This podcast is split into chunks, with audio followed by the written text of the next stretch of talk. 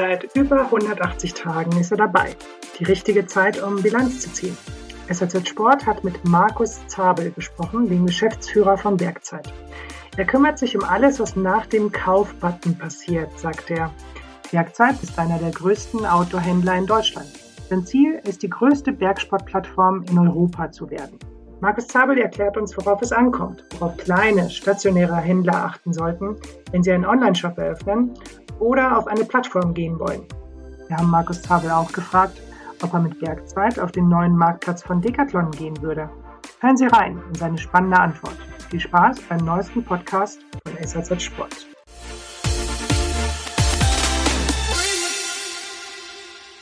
Herzlich willkommen, Markus, Markus Zabel von Bergzeit der ja schon nicht mehr frisch gebackene äh, Geschäftsführer. Äh, wir haben das letzte Mal, glaube ich, im Januar gesprochen. Äh, da warst du noch ganz frisch dabei.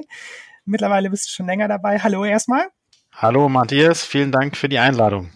Es hat sich einiges getan, seitdem du bei Bergzeit angefangen hast. Und ähm, ja, bevor wir da vielleicht auch alle Themen, äh, natürlich auch ähm, den Virus äh, besprechen, was das bei euch bewirkt hat, äh, Würde mich mal äh, interessieren, was bist du eigentlich für eine Person? Wie bist du zu Bergzeit gekommen, äh, dass wir dich ein bisschen kennenlernen?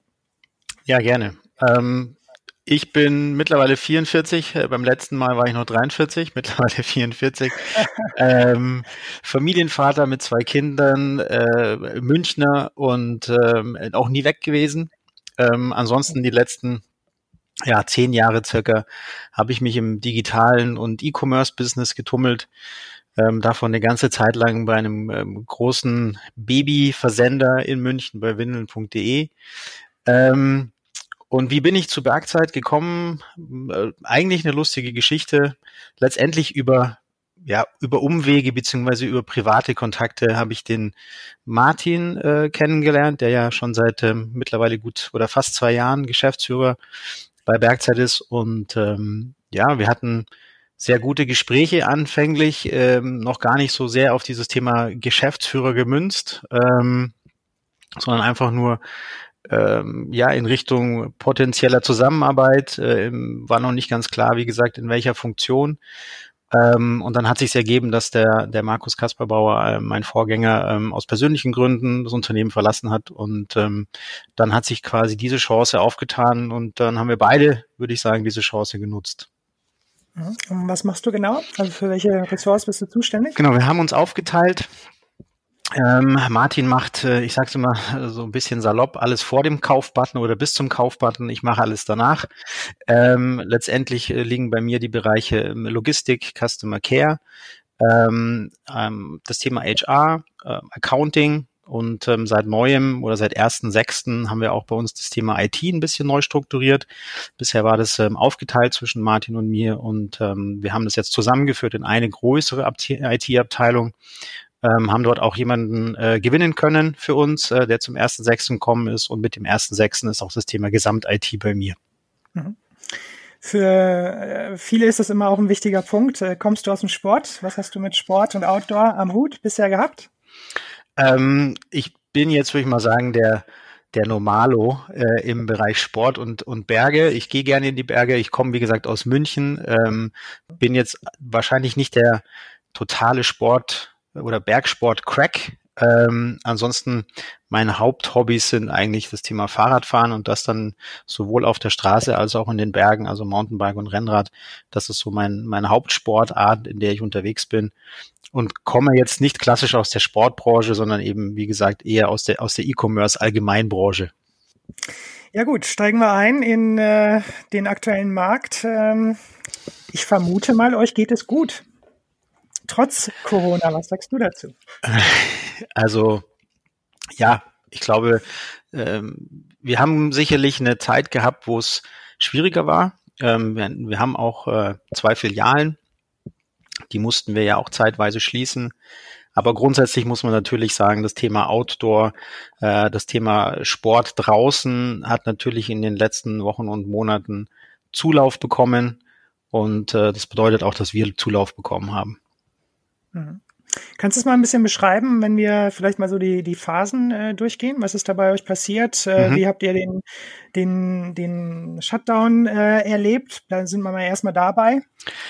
ist schon eine ganze Zeit wieder her, um ehrlich zu sein. Aber ähm, für euch ist das ja gefühlt wahrscheinlich in der Online-Zeit schon Jahre her. Ja, das muss man schon fast sagen, wirklich, ja. Ähm, also es war anfänglich natürlich so, dass es eine, mit einer sehr großen Unsicherheit verbunden war, was passiert genau. Ähm, wir haben nicht ganz genau gewusst, was auf uns zukommt im Sinne von Schließungen und wann und ähm, wie müssen wir auch als Unternehmen im Endeffekt darauf reagieren. Haben dann relativ bald äh, die unsere Mitarbeiter ins Homeoffice geschickt, einfach um auf äh, als Risikominimierung für uns als Unternehmen das Ganze natürlich aufzusetzen. Ähm, haben dabei gemerkt, dass wir Gott sei Dank IT-technisch sehr, sehr gut aufgestellt sind und das ähm, nahezu reibungslos geklappt hat. Großes Kompliment an unsere IT-Abteilung. Ähm, auf der Business-Seite haben wir natürlich die ersten Wochen schon einen Einbruch gemerkt. Äh, die Leute waren unsicher, äh, wie geht's weiter? Es war nicht hundertprozentig klar, kann ich rausgehen, kann ich Sport machen? Das haben wir natürlich in den Umsätzen schon auch gemerkt.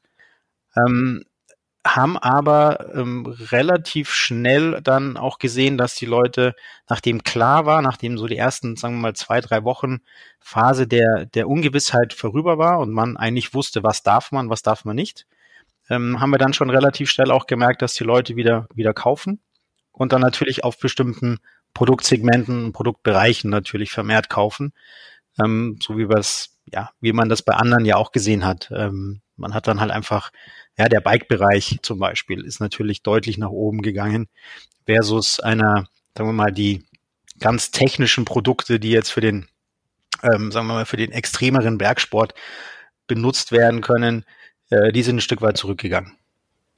Wenn du es vielleicht aufteilen würdest in, ja, welche Sortimente gut äh, gelaufen sind, vielleicht Hardwaren, Schuhe, Textilien, mal in den Kategorien und vielleicht ein paar Sortimente noch nennen? Ich kann es jetzt gar nicht so an Hardwaren, Schuhen und so weiter festmachen, sondern das ist eher, wie gesagt, eher Sportart äh, getrieben, dass eben alles, was was äh, zu Hause gemacht werden kann, also natürlich auch äh, Yoga, aber auch Heimtrainer, ähm, das Thema Fahrradheimtrainer ist durch die Decke gegangen. Ähm, also es ist sehr sportartabhängig gewesen, beziehungsweise natürlich, welche Sportart kann ich in der, in der Konstellation Corona und Lockdown einfach äh, noch betreiben und in welcher Form. Und das hat im Endeffekt so ein bisschen das ganze Thema Umsatz getrieben. Wie gesagt, technischer Bergsport hat einfach nachgelassen, weil ähm, das war, war nicht klar, ob das möglich ist oder war eine Zeit lang ja auch nicht wirklich möglich. Ähm, deswegen haben halt eben gerade Bike, äh, Yoga, ähm, solche Bereiche haben einfach wahnsinnig stark gewonnen. Camping? Ähm, auch, ja. Aber erst später, als erst dann quasi klar war, äh, dass das halt auch, dass das Thema Urlaub zu Hause äh, einfach ein großes, äh, großen Stellenwert haben wird. Wir haben ja auch mit ähm, so, so einem kleinen Digital-Talk gehabt, auch mit Händlern, Herstellern. Und da hat eben Klaus Mensch gesagt, das hing so ein bisschen, er sagte weniger die, die Öffnung der Geschäfte war so ein bisschen ein Treiber, sondern eher so diese äh, ja, diese Erlaubnis, dass man wieder wandern gehen durfte, ne? In den Bergen, äh, dass das, diese kleine, kleine äh, Reiseerlaubnis innerhalb der Grenzen, das war für ihn so ein, so ein großer Effekt. Da hat er einfach gemerkt, hat die Frequenz dann nochmal zugenommen. Für ihn stationär. Mhm. Bei euch online muss man das noch ein bisschen, glaube ich, auch versetzt äh, sehen. Ihr seid da wahrscheinlich immer ein bisschen früher dran.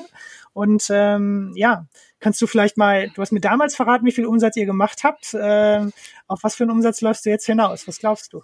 Auf mehr. also wir haben ja ähm, letztes Jahr abgeschlossen mit äh, ein bisschen über 80 Millionen und ähm, wir haben, um ehrlich zu sein, eine Reise gemacht, ähm, eine Auf- und Abreise mit unserer Planung für das aktuelle Jahr. Also wir sind natürlich äh, vor Corona bei uns endet ja das Geschäftsjahr Ende Februar und wir sind mit einem ähm, mit einem neuen Plan ins, ins neue Geschäftsjahr gestartet, haben den dann, ich glaube, drei Wochen nach neuem Geschäftsjahrbeginn einmal über den Haufen geschmissen ähm, und haben den seitdem noch dreimal über den Haufen geschmissen. Insofern, ähm, wie gesagt, wir sind wir sind gut unterwegs. Ähm, ich kann dir bei bestem Willen nicht genau sagen, äh, wo wir rauskommen werden. Ähm, das ist für mich, also wie gesagt, aktuell ist gut. Ähm, ich glaube, was man nicht vergessen darf, ist, ähm, es ist Kurzarbeit in vielen Bereichen in, in, in Deutschland ähm, eingetroffen. Äh, bei uns Gott sei Dank äh, nicht, aber ähm, in vielen in vielen Branchen ist das so. Das heißt, äh, die Kaufkraft im Lande wird sicherlich äh, irgendwann auch ein bisschen nach unten gehen. Und die Frage ist, ob diese Rezession, wie groß diese Rezession sein wird. Und deswegen sind wir durchaus ähm, naja, konservativ und auch ein bisschen zurückhaltend äh, in irgendwelchen Prognosen, weil ähm, wir eben nicht genau wissen, wie das Thema weitergehen wird. Wir hoffen natürlich nicht, dass diese Rezession wahnsinnig groß sein wird. Ähm, aber dass gar keine Rezession kommen äh, wird, kann ich mir nun auch wieder nicht vorstellen. Dafür ist einfach zu viel äh, außerhalb vom E-Commerce und außerhalb von bestimmten Branchen zu viel passiert, dass das nicht einen Einfluss haben könnte oder müsste. Habt ihr Lieferengpässe? Also Lieferengpässe im Sinne von, die Industrie kann euch die Ware nicht liefern, weil sie ausverkauft ist oder nicht so schnell nachproduzieren kann oder es nicht schnell genug äh, aus China kommt? Im großen Stil aktuell nein. Okay. Okay. Also auch da ist es sicherlich branchenabhängig. Ich weiß aus der Bike-Branche, dass es da natürlich anders ausschaut. Ähm, also aus dem aus der Hardware oder aus der wirklichen Rahmenfertigung äh, im Bike-Bereich sieht es natürlich ganz anders aus. Äh, da ist alles ausverkauft. Ähm, aber, also wir machen ja keine, keine Bikes wirklich, sondern machen Bikeware und so weiter. Ähm, und dort sehen wir das jetzt aktuell nicht. Und wie nehmt ihr das in euren Geschäften wahr? Wie ja, rehabilitiert sich da äh, die Frequenz und ähm, der Umsatz? Auch da muss man sagen, profitieren wir an, von dem Thema Urlaub zu Hause. Ähm, mhm. Bayern wird gerade, also jetzt sind ja die Sommerferien in einigen, einigen Bundesländern losgegangen. Äh, man merkt, dass viele Leute nach Bayern kommen, um hier Urlaub zu machen und das merken wir auch in unseren, in unseren Stores, äh, was uns natürlich auch sehr freut. Du bist der Mann der Prozesse äh, bei euch, bei Werkzeit. Und ähm, ja, erzähl uns mal ein bisschen, wie ihr versucht habt, auch ähm, während Corona und auch alle, um alle Hygienemaßnahmen zu erfüllen und alles, was, was das mit sich bringt, dieses Thema intern. Mhm. Äh, du hast schon gesagt, Homeoffice ähm, hat funktioniert, also im Sinne von, dass die Leute von zu Hause aus arbeiten konnten. Aber kannst du uns mal ein bisschen mitnehmen, was ihr alles so intern angestellt habt, äh, damit das Geschäft läuft? Vor allem auch Logistik fände ich interessant ja. zu wissen wie ihr das, äh, die Menge bewältigt habt. Ähm, also wir haben relativ früh, wie gesagt, die Leute nach Hause geschickt, ähm, um einfach verschiedene Bereiche im Unternehmen aufzusetzen und die voneinander zu trennen. Das heißt also, wir hatten relativ früh die Maßgabe, also wir trennen es immer in drei Bereiche. Das sind die Filialen, das ist die Verwaltung und das ist die Logistik. Ähm, und diese drei Bereiche durften nicht mehr vermischt werden, um einfach das Risiko eines kompletten Shutdowns des Unternehmens zu minimieren. Das war so der aller, allererste Schritt. Dann haben wir gesagt, okay, wir schicken einfach die Verwaltung nach Hause, dann hat sie auch äh, überhaupt gar keine Möglichkeit mehr, Kontakt zu haben. Ähm, haben dann natürlich angefangen äh, mit äh, Hygienemaßnahmen wie Desinfektionsmittel, Flächendesinfektionen, ähm, Masken ab einem gewissen Zeitpunkt. Wir haben in der Logistik ähm, zwei, zwei Schichten eingeführt gehabt. Das heißt, wir hatten, haben die Logistik quasi getrennt in zwei, in zwei Bereiche, die sich nicht mehr überschnitten haben ähm, haben dann innerhalb dieser äh, Schichten auch nochmal Unterbereiche gemacht, also Kommissionierung, Retoure, wo, wo wir normalerweise sehr viele Leute hin und her schieben zwischen den Bereichen, um einfach äh, zu schauen, wo brauchen wir gerade äh, ein bisschen mehr Kapazität und wo brauchen wir weniger, um einfach ähm, ja sehr flexibel auf, auf Themen reagieren zu können. Das haben wir uns quasi, diese, diese Flexibilität haben wir uns selbst genommen, indem wir gesagt haben, nein, jemand, der in der Retoure arbeitet, arbeitet ab sofort nur noch in der Retoure. Der darf nicht mehr in, die, in der Kommissionierung helfen um einfach diese Ansteckungsmöglichkeiten und Ansteckungsketten, so gut es natürlich geht, zu unterbinden.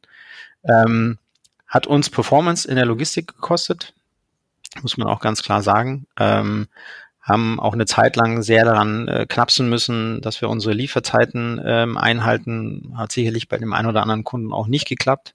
Ähm, und ähm, haben jetzt, ähm, ich weiß nicht mehr genau ab wann, das kann ich jetzt nicht genau sagen, aber als, als dann im Endeffekt auch draußen die Lockerungen langsam angefangen haben, haben wir auch angefangen wieder zu lockern. Das heißt also, wir haben wieder ähm, eine Schicht daraus gemacht, äh, immer noch Bereiche innerhalb der Logistik getrennt, aber ähm, nur noch eine Schicht. Ähm, sind jetzt dabei, dass eben mit Abstandsregeln und so weiter auch Leute zwischen den Bereichen mal wieder wechseln dürfen, um einfach auf die Performance auch wieder zu kommen, die wir einfach brauchen.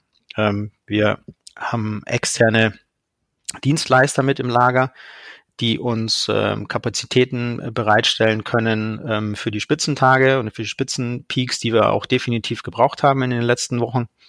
Ähm, und ähm, haben uns so eigentlich bis auf, sagen wir mal, ein, zwei Mal, wo es uns wirklich äh, ganz schön durchgebeutelt hat in der Logistik, sind wir eigentlich da sehr, sehr gut durchgekommen. Ähm, und ansonsten haben wir alle Maßnahmen mit Abstandsregeln ähm, und so weiter ähm, natürlich auch umgesetzt, die es halt eben auch draußen in der Gastronomie oder im sonstigen Leben eben auch gibt. Die sind bei uns auch umgesetzt. Mhm. Wie viele sind noch im Homeoffice?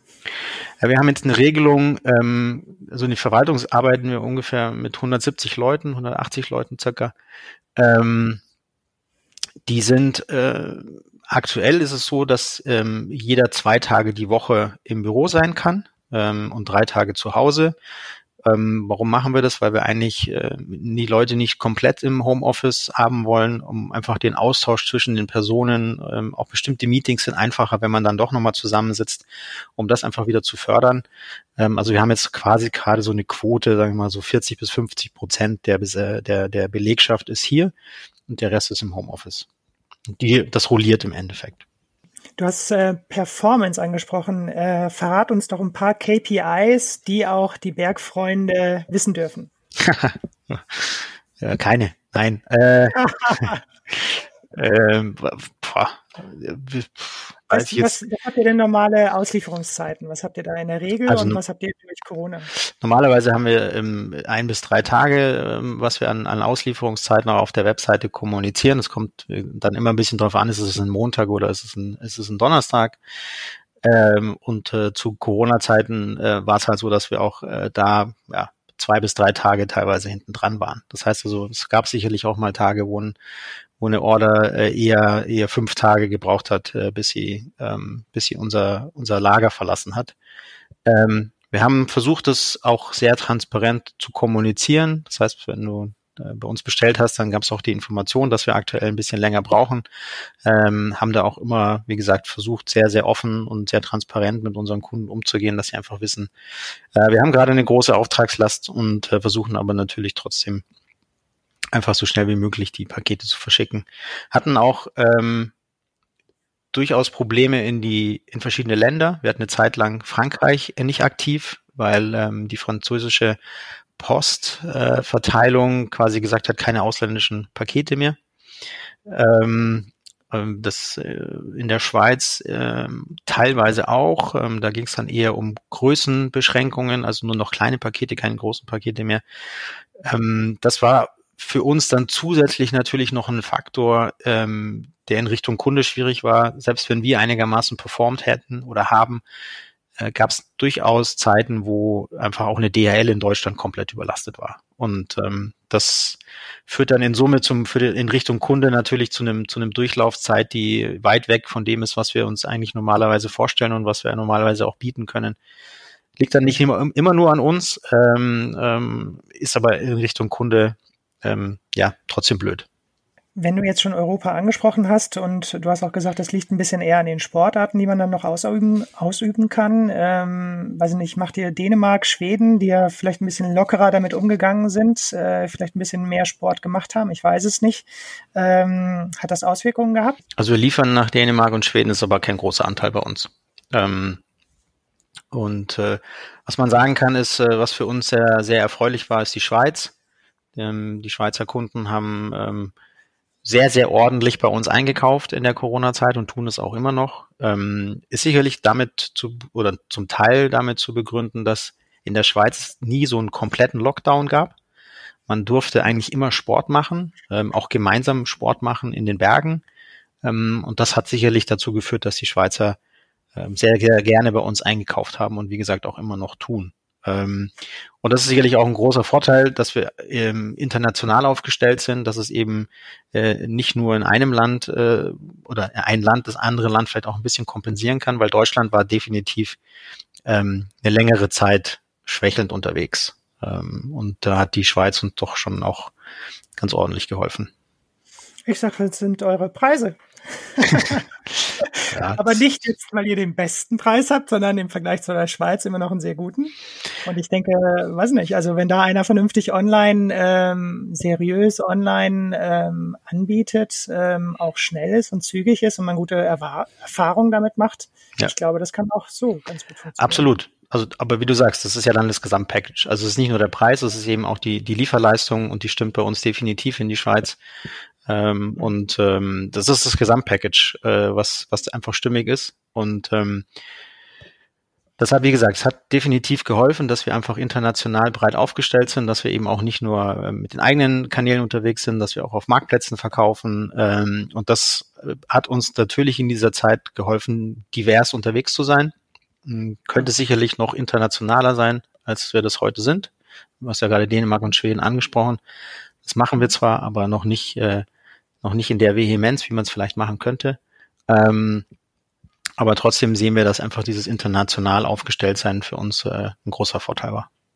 Wie schaut ihr nach vorn? Also wenn man sich jetzt, ähm, du hast schon gesagt, ihr habt da mehrere Pläne über den Haufen geworfen, ähm, habt jetzt wieder einen frischen äh, drauf. Was hat für euch Corona verändert, vielleicht auch bleibend? Das ist eine gute Frage. Ähm,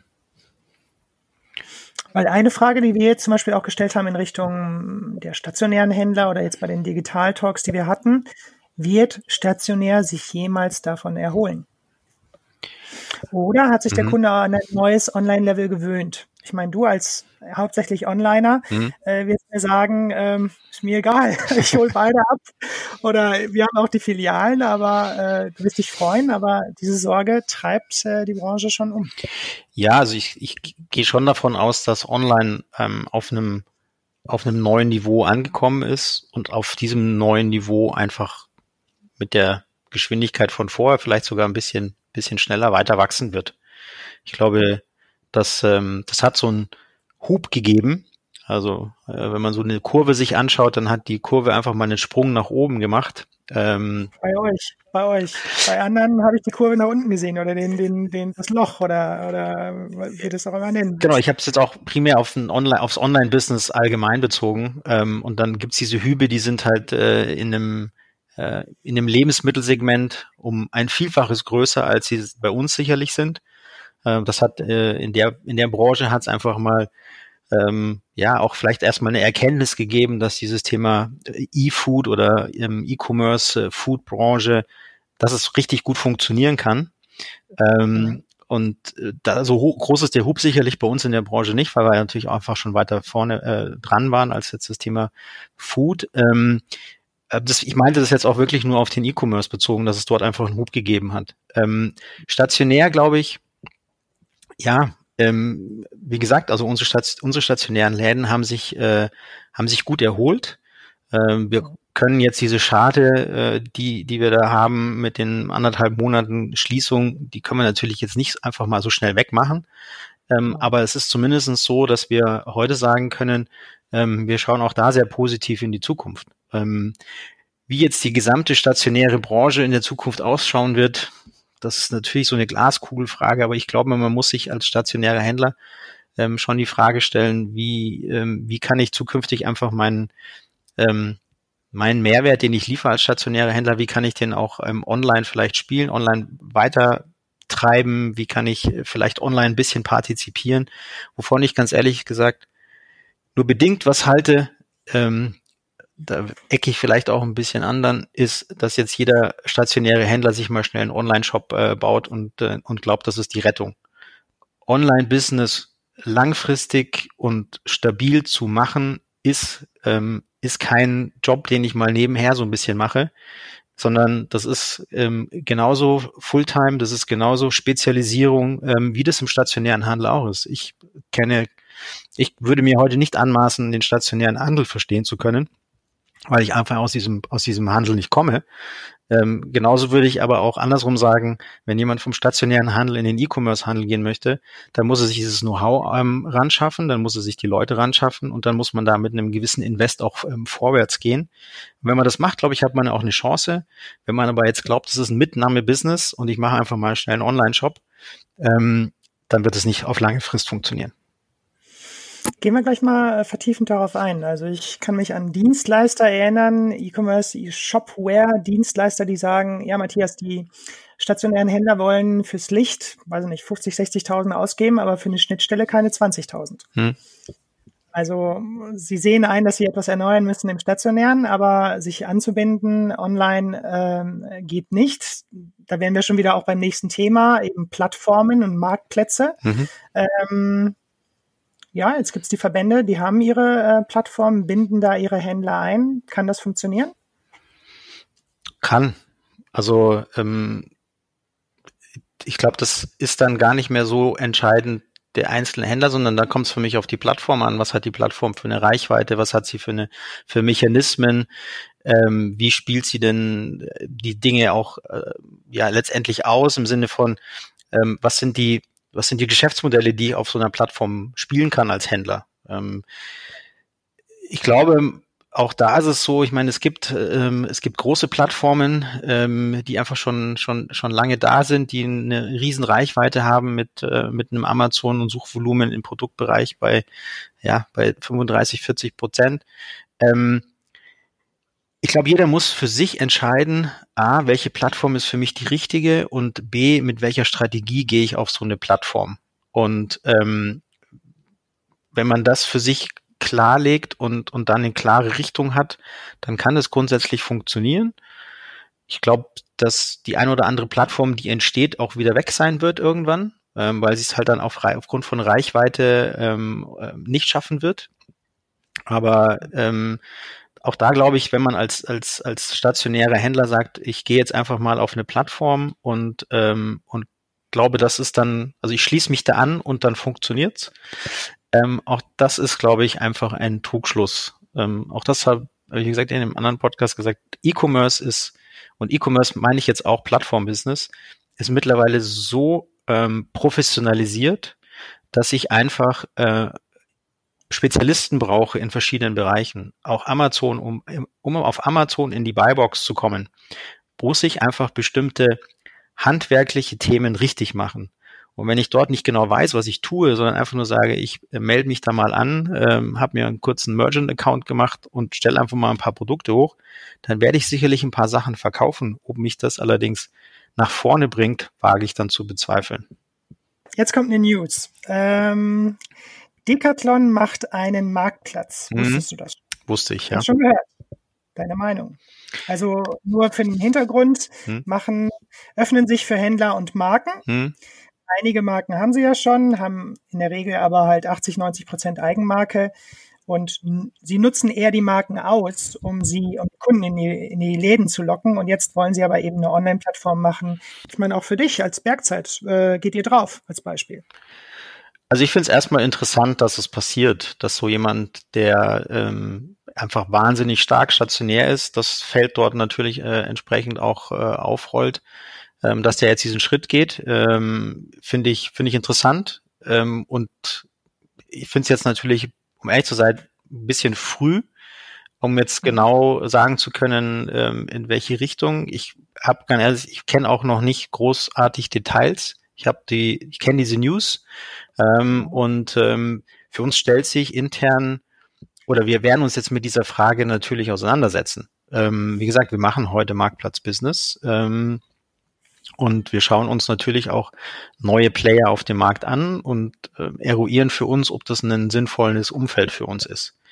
Und ähm, das wäre aber jetzt, um ehrlich zu sein, ein bisschen früh dort eine Entscheidung äh, zu treffen, weil ich, wie gesagt, ich kenne die, äh, ich kenne jetzt die, die Details des Marktplatzes noch nicht wirklich genau. Ähm, Gibt es ja auch unterschiedliche Modelle.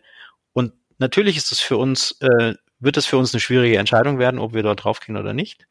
Ähm, ist für mich eine der Gründe oder eine der, der, der, der Fragestellungen, die wir sicherlich ähm, hin und her spielen werden, ist das Thema Zielgruppe. Ist es die Zielgruppe, die wir äh, mit unseren, mit unseren Marken auch ähm, erreichen können und wollen? Ähm, aber wie gesagt, ich finde aus meiner Sicht noch ein bisschen sehr früh dort jetzt ein, also wir werden uns damit beschäftigen, ähm, aber ich kann da aktuell kein Urteil drüber fällen, ob wir das machen oder nicht. Ähm, es gibt halt sage ich mal, online ein paar in einigen Nischen eben Player, die sich, die sich ähm, über der Wahrnehmungsgrenze bewegen und äh, wie ihr, wie Bergfreunde, wie ein Konrad im Skibereich ähm, das funktioniert. Dann ist aber die Frage, wie viele Sportplattformen gibt es daneben noch? Sportcheck möchte eine sein. Ähm, Amazon ist eine Plattform für alles, ähm, konzentriert alles auf sich, aber wie viele sind am Ende als Sportplattform haben noch eine Chance und wer kann, wer wird es sein?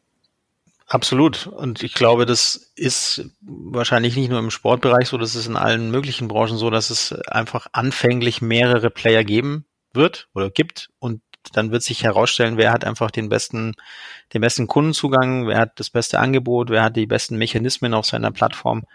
Ähm, langfristig glaube ich, dass es, äh, das ist meine Grundhypothese, aber in allen Bereichen langfristig glaube ich, dass es in bestimmten Segmenten oder auch als Generalist maximal zwei bis drei solcher Plattformen in einem Bereich geben wird, weil ähm, ansonsten sind die Kannibalisierungseffekte zu groß und du wirst als Platz sechs äh, einfach irgendwann kein Geld mehr verdienen. Und ähm, du hast dann einfach nicht mehr die Skalierungseffekte. Insofern wird sich das im Sportbereich dann sicherlich genauso äh, einpendeln ähm, oder auch in dem Nischenbereich irgendwann mal so einpendeln, dass es einfach halt ja zwei, drei gibt, die ähm, die einen großen Kuchen unter sich aufteilen und dann gibt es sicherlich immer wieder ein paar kleine, aber aber dass es ähm, dass es großartig anders sein wird, jetzt äh, kann ich mir nicht vorstellen, weil das das ist einfach das Gesetz des Marktes. Äh, und irgendwann habe ich eben Synergieeffekte, Skalierungseffekte, die kann ich halt ab einer gewissen Größe spielen. Ähm, und dann pushen sie mich und mein, äh, mein, mein Mechanismus im Marktplatz oder in einer Plattform auch nochmal.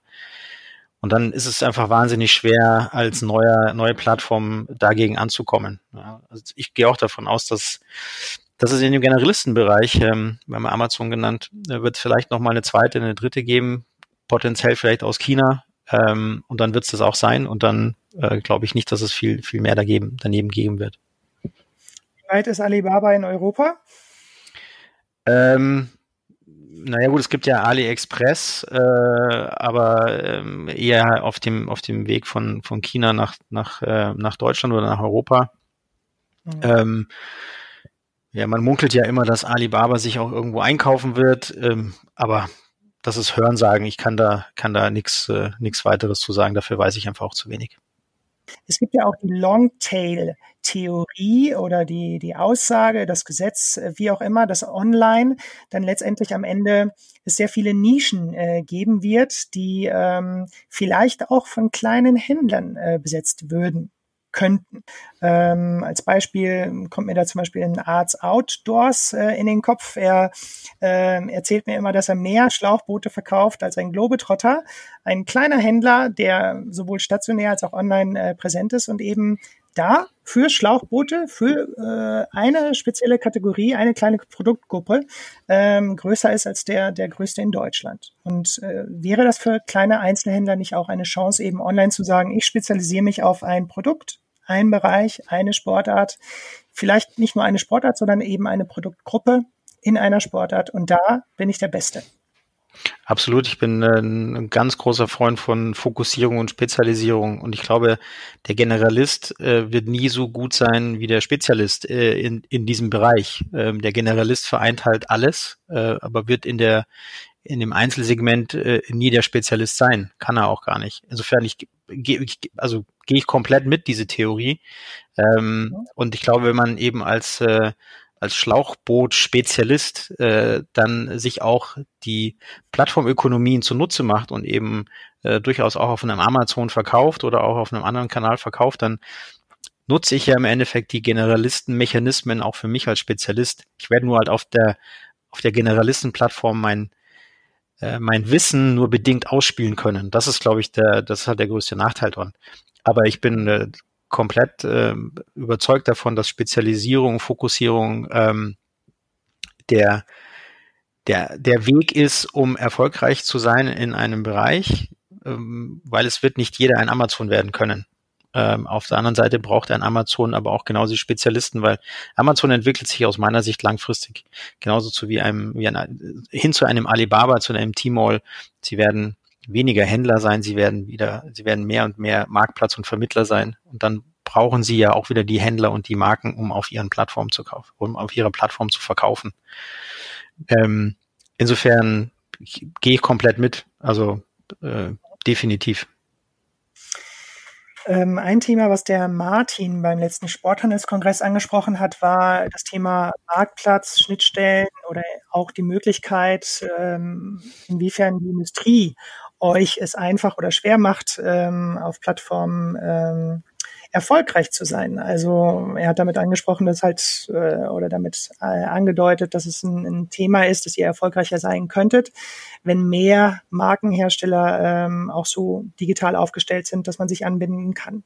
Wie würdest du da den Zustand äh, beschreiben? Vielleicht auch mal ja, soweit du das ähm, sagen kannst, auch mit einem Blick von außen. Du kennst andere Branchen, du kommst in die Sportbranche, in die Outdoorbranche, du siehst die Marken. Wie sind die digital aufgestellt aktuell aus deiner Perspektive? Für mich ist es eine Case-by-Case-Betrachtung. Es gibt in der Sportbranche ähm, Fälle, mit denen wir auch schon sehr eng und sehr digital zusammenarbeiten. Und natürlich haben wir aber auch äh, Lieferanten, mit denen das heute noch nicht so funktioniert. Und ein sehr ähnliches Bild kenne ich aus der Branche, wo ich vorher war, in der Babybranche. Dort gab es auch äh, Händler und Hersteller oder primär Hersteller, mit denen wir sehr eng schon kooperiert haben, beziehungsweise auch schon äh, sehr eng im, im Austausch waren, beziehungsweise auch schon ähm, Modelle in der Abwicklung gefunden haben, die sehr, sehr digital waren. Und dann haben wir einfach auch eine ganze Menge an Herstellern gehabt, wo das halt noch nicht der Fall war. Ich glaube, das ist, ähm, ist jetzt, glaube ich, gar nicht so branchenspezifisch, auch wenn es vielleicht in der Sportbranche äh, noch nicht der, dass das der Usus ist, so zu arbeiten oder das nach vorne zu treiben. Ähm, da spielt aus meiner Sicht das ganze Thema Plattformökonomie und Plattformen ähm, uns eigentlich in die Karten. Ähm, je mehr Hersteller sich mit dem Thema Plattform auseinandersetzen ähm, und vielleicht auch als D2C-Marke ähm, ähm, dort überlegen, Dinge zu tun, ähm, umso mehr müssen sie sich digitalisieren, weil auf einer Plattform kannst du eigentlich nur mitspielen, wenn du einfach digitale Prozesse hast. Ansonsten funktioniert es bei den meisten Plattformen nicht mehr, nicht mehr wirklich gut. Und ähm, wenn das passiert, dann ist automatisch auch die Diskussion mit einer, mit einer Brand, mit einem Hersteller für uns natürlich einfacher geworden, ähm, weil dann einfach bestimmte digitale Prozesse einfach schon da sind. Ähm, wird jetzt der Branche ähm, jetzt kein schlechteres oder besseres Zeugnis ausstellen als der Branche, wo ich vorher war, ähm, sondern ich für mich das ist wahnsinnig herstellerabhängig und natürlich auch einfach abhängig, was für einen ähm, ja, welchen Drive und, und welche Zukunftsideen die, die, die Marke und der Hersteller eben heute hat, wie stark sie sich schon auch mit D2C und Plattformen auseinandersetzen. Okay, weil die Infrastruktur da ist, aber Sie können am Ende dann auch sagen, okay, ich bin so aufgestellt, kann online selber verkaufen, braucht den Händler nicht mehr. Was ist euer Argument zu sagen, äh, komm zu mir und äh, ja, mach es nicht in deinem Online-Shop oder ist euch das egal? Da ist es uns sicherlich nicht egal. Ähm, ja. Ich glaube aber, dass wir als Händler eine andere Positionierung in Richtung Kunde haben. Ähm, wir, wir bieten dem Kunden einfach ein breites Spektrum an, an Marken, an äh, Möglichkeiten an, sich auszurüsten, was klassischerweise ja die eigene Brand in der Form nicht hat. Ähm, klar gibt's Hersteller, die ein breites Spektrum abdecken. Ähm, die Frage ist, wer deckt so ein breites Spektrum an Produkten an, wie wir das heute als äh, Bergzeit anbieten? Wahrscheinlich eher keiner. Und das ist ja eigentlich die, äh, die Daseinsberechtigung auch für uns als Händler, dass wir einfach diese verschiedensten Marken dem Kunden anbieten können. Der Kunde kann für sich ein sinnvolles äh, Produktsortiment finden über Hersteller hinweg, über Marken hinweg. Natürlich ist das Thema Beratung wahnsinnig wichtig äh, für den Kunden. Auch das kann die kann die einzelne Marke sicherlich nicht in dem breiten Spektrum über alle Möglichkeiten oder über alle Bereiche hinweg so ähm, so an den an den Kunden bringen, wie das ein Händler kann. Dafür kann natürlich die Marke ähm, andere Themen spielen, wie Markenidentität und so weiter. Ähm, aber auch da ist es so, dass wir da mit vielen Marken sehr eng zusammenarbeiten, um das gemeinsam nach vorne zu treiben. Also natürlich, wie gesagt, ist es ein, äh, ist es ein Stück weit ein weiterer Wettbewerber für uns. Ähm, auf der anderen Seite, ähm, glaube ich, haben wir als Händler immer noch eine ganze Menge an, an USPs und an Mehrwerten in Richtung Kunde, die ähm, die ein Hersteller nicht liefern kann. Allein schon, äh, wenn ich mir von drei Herstellern was kaufen möchte, kriege ich, äh, wenn ich das D2C mache, dann kriege ich halt drei Pakete. Bei uns kriegst du ein Paket. Gutes, nachhaltiges äh, Argument. Ich fand es nochmal spannend. Ähm, ähm, ich sage jetzt nicht, welche Namen es waren und ich sage auch nur das positive Beispiel, aber ein, ein sehr großer Händler ähm, der sowohl Filialen als auch ähm, online äh, unterwegs ist, der sagt, ähm, ja Matthias, die, die Marke Orthobox geht bei mir durch die Decke. Also online kompensiert mehr als äh, stationär und Orthovox geht durch die Decke und die andere Marke äh, oder die anderen zwei Marken funktionieren gar nicht. Und dann war die Frage, warum die eine nicht, die andere schon. Und dann war der Gedanke, ja, was passiert gerade? Also Jetzt geht aktuell nur online, stationär ist alles geschlossen. Diejenigen, die online sind, sind halt in erster Linie erstmal die Jüngeren. Wenn du da positioniert bist als Marke, dann bist du präsent. Wenn du online überhaupt auch ähm, ja gut verteilt bist und ähm, ja sichtbar bist. Und ähm, die anderen Marken, äh, da war halt eine davon, da hat er gesagt, dann der Händler als Grund, warum sie nicht funktioniert, die hat halt als Zielgruppe äh, die Risikogruppe da wird es schwierig, äh, die zu verkaufen. Und ähm, das fand ich auch einen spannenden Gedanken, dass man einfach sagen muss, auch als Marke muss man eigentlich, eigentlich, ja, entweder man stirbt mit seiner Zielgruppe aus, weil die halt online nicht äh, unterwegs ist, oder man schafft eben den Sprung. Äh, ich meine, du musst halt gucken, dass du mit deiner Zielgruppe oder für junge Zielgruppen da bist. Als, als Händler hast du alle Marken. Da wirst du immer auch Marken haben, die jung sind, aber als, als online, äh, sag ich mal, als, oder sagen wir es so, als eine Marke, die eine alte Zielgruppe hat, wirst du online nicht verkaufen. Würde ich so nicht unterschreiben. Okay. Okay. Weil letztendlich, wenn man sich anschaut, was die, was die Wachstumsraten in der Online-Penetration über Altersgruppen hinweg sind, dann sind die Best Ager oder die Silver Ager holen gerade extrem auf. Das heißt, ich glaube, ah, okay. ich glaube nicht, äh, ich, deswegen würde ich das nicht unterschreiben. Ähm, mhm. ich, ich mit Sicherheit musst du ein, eine, ein, eine Brand Awareness haben in deiner Zielgruppe und ein Bedürfnis äh, wecken in deiner Zielgruppe. Ähm, aber ich würde das, äh, ich würde das eher auf die eben Brand Awareness äh, zurückführen, als äh, dass die Zielgruppe nicht online kauft. Ähm, und das zeigen eigentlich auch gerade den, in den letzten, äh, auch gerade jetzt in Corona-Zeiten, ähm, ist es ja durch die Bank so, dass viele Leute das erste Mal online gekauft haben und ähm, gemerkt haben, oh, das funktioniert ja sogar. Äh, und vielleicht auch gar nicht so schlecht, wie ich mir das vorgestellt habe. Oder vielleicht auch gar nicht so schwierig, wie ich mir das vorgestellt habe. Und ähm, insofern würde ich diese These, die würde ich nicht mitgehen. Nein.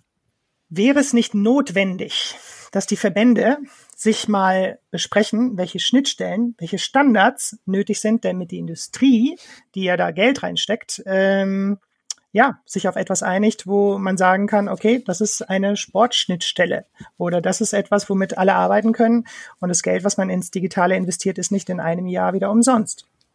Also es gibt ja im E-Com auch nicht die Standards äh, schlechthin, sondern es gibt ähm, es gibt im Handel Standards. Das ist sowas wie EDI, ähm, worüber wir natürlich viele Themen austauschen und ich glaube, dass da immer noch ein wahnsinniges Potenzial schlummert, ähm, wenn einfach die auch die kleinen Hersteller ähm, sich mit dem Thema EDI besser auseinandersetzen würden, weil das ist natürlich ein, das ist einfach ein Automatisierungsthema zum Schluss.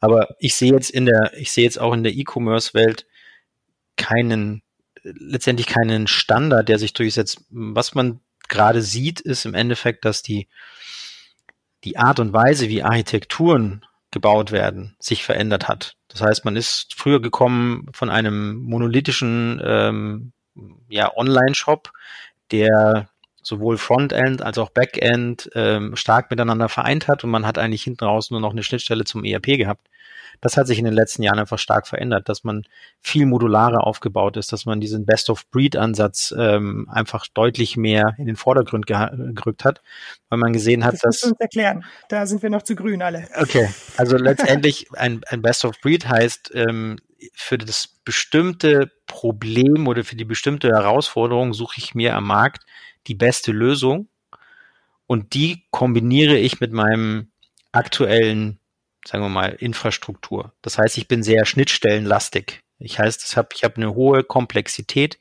in Schnittstellen, ähm, habe aber eine sehr hohe Spezialisierung auf diesem einzelnen Problem. Um mir mal ein Beispiel zu nennen, das Thema Pricing oder Pricing Engines hat sich in den letzten Jahren extrem stark entwickelt. Es gibt für das Thema Pricing ganz spezialisierte Anbieter und ganz spezialisierte Tools die ich einsetzen kann, um ähm, einfach ein automatisches Pricing auf einer Webseite machen zu können. So, das ähm, kann ich natürlich auch in einem, in einem monolithischen System irgendwie versuchen einzubauen und ähm, dort Regeln zu hinterlegen. Das ist wahnsinnig schwer. Es wird auch sicherlich nicht den Effekt bringen, wie es eine spezialisierte Lösung ist. Wenn ich diese spezialisierte Lösung einsetzen möchte, dann muss die aber versorgt werden mit Informationen. Das heißt, die braucht einerseits Informationen aus dem Markt, die braucht aber vielleicht auch Informationen aus meinem ERP. Wie viel Lagerbestand habe ich denn von dem Artikel noch? Möchte ich den runterpreisen, um ihn loszuwerden, weil ich noch so viel habe? Oder preise ich ihn vielleicht sogar hoch, weil ich nur noch ein Stück auf Lager habe? Ähm, und dann muss dieser Preis irgendwann wieder in den Shop. Das heißt, dort habe ich eine hohe Komplexität an Schnittstellen und wenn ich dann sage, okay, ich habe jetzt nicht nur Pricing als eine der, der Problemfelder oder Handlungsfelder, sondern ich habe halt auch äh, Personalisierung, ich habe äh, CRM, ich habe ähm, was auch immer, dann bin ich relativ schnell bei einem, wenn man es äh, negativ ausdrücken möchte, einem Zoo an, an Lösungen, ein Zoo an Tools. Ähm, und die muss ich irgendwie bestmöglich orchestrieren. Und ähm, dann bin ich eben in einer hohen Komplexität in der Schnittstelle oder in den Schnittstellen. Dahin hat sich die äh, da hat man sich irgendwann entwickelt ähm, und jetzt gibt's quasi, würde ich mal sagen, so ein Mittelding mit einem Spriker, mit einem ähm, vielleicht auch Commerce-Tools, die jetzt da wieder so ein bisschen in die andere Richtung gehen und sagen, oder in ein Mittelding gehen, wir kapseln verschiedene Dinge für dich und versuchen die bestmöglich zusammenzufahren, aber wir sind auch kein Monolith mehr. Also nicht mehr ein System, wo alles drin passiert. Ähm, das sind spannende Ansätze, äh, die ehrlicherweise für uns natürlich auch super spannend sind, mit denen wir uns auch aktuell gerade beschäftigen, ähm, die aber auch eine Reife und auch ein Know-how intern äh, bedürfen, um dort hineingehen zu können. Das heißt, wenn ich heute als kleiner Sporthändler sagen möchte, ähm, ich möchte jetzt einen Online-Shop aufsetzen, dann bin ich sicherlich gut beraten, wenn ich erstmal in so ein monolithisches, einfaches System gehe, um einfach die Komplexität klein zu halten. Aber wenn man größer und auch ein bisschen individueller wird, dann sind solche ähm, Architekturen natürlich schon sehr spannend und ähm, wie gesagt für uns äh, etwas, mit dem wir uns auch aktuell sehr intensiv beschäftigen. Gut, also ich würde sagen, Markus, super Gespräch. Ich danke dir sehr. Gerne. Das fand ich äh, richtig gut. Super. Markus, ich danke dir. Danke ich dir. Ciao. Mach's gut. Ciao.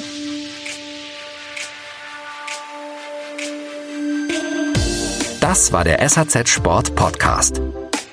Sie finden alle Folgen online auf unserer Website www.sazsport.de sowie auch auf Spotify, Google Podcasts und Apple Podcasts. Folgen Sie uns, um keine weitere Folge zu verpassen. Wir freuen uns über Ihr Feedback und Anregungen und hören uns beim nächsten SAZ Sport Podcast.